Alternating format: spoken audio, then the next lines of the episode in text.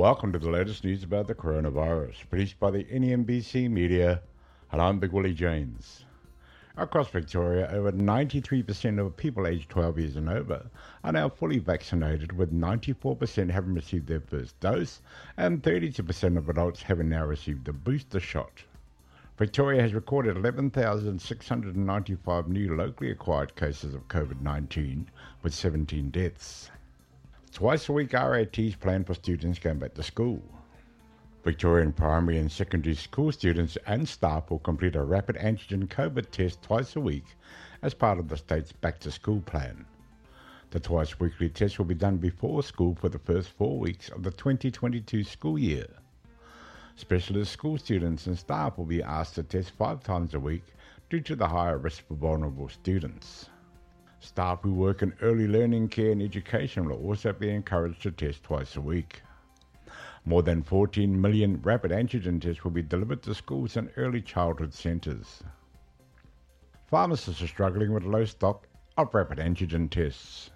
Chemists across Australia say they are struggling with rapid antigen test stock and will not have enough to provide free kits to pensioners under the federal scheme beginning today, Monday.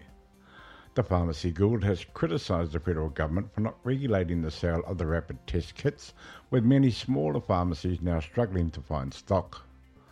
Small or independent pharmacies are competing for access to the rapid test kits with larger retail and government outlets which have placed sizable orders in advance.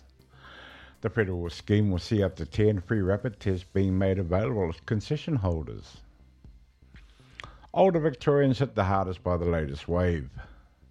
New data has shown that Omicron variant of COVID has a bigger impact on older Victorians. The health data shows that those who have been hospitalised during the current outbreak have an average age approximately two decades older than those who were hospitalised during the Delta wave. It also indicates that Victorians who have received their booster dose are being admitted to hospital at extremely low rates.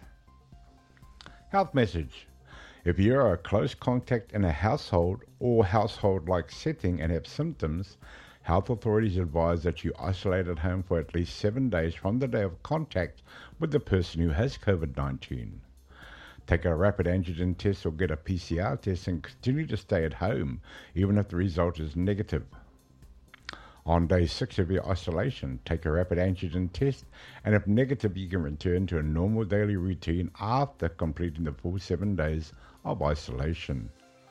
A mask must be worn when leaving home and avoid high risk settings for at least 14 days following the initial exposure to the COVID 19. I'm Big Willie James. Please join us next time for more news. Stay safe. This news is brought to you by the National Ethnic and Multicultural Broadcasters Council, the NEMBC.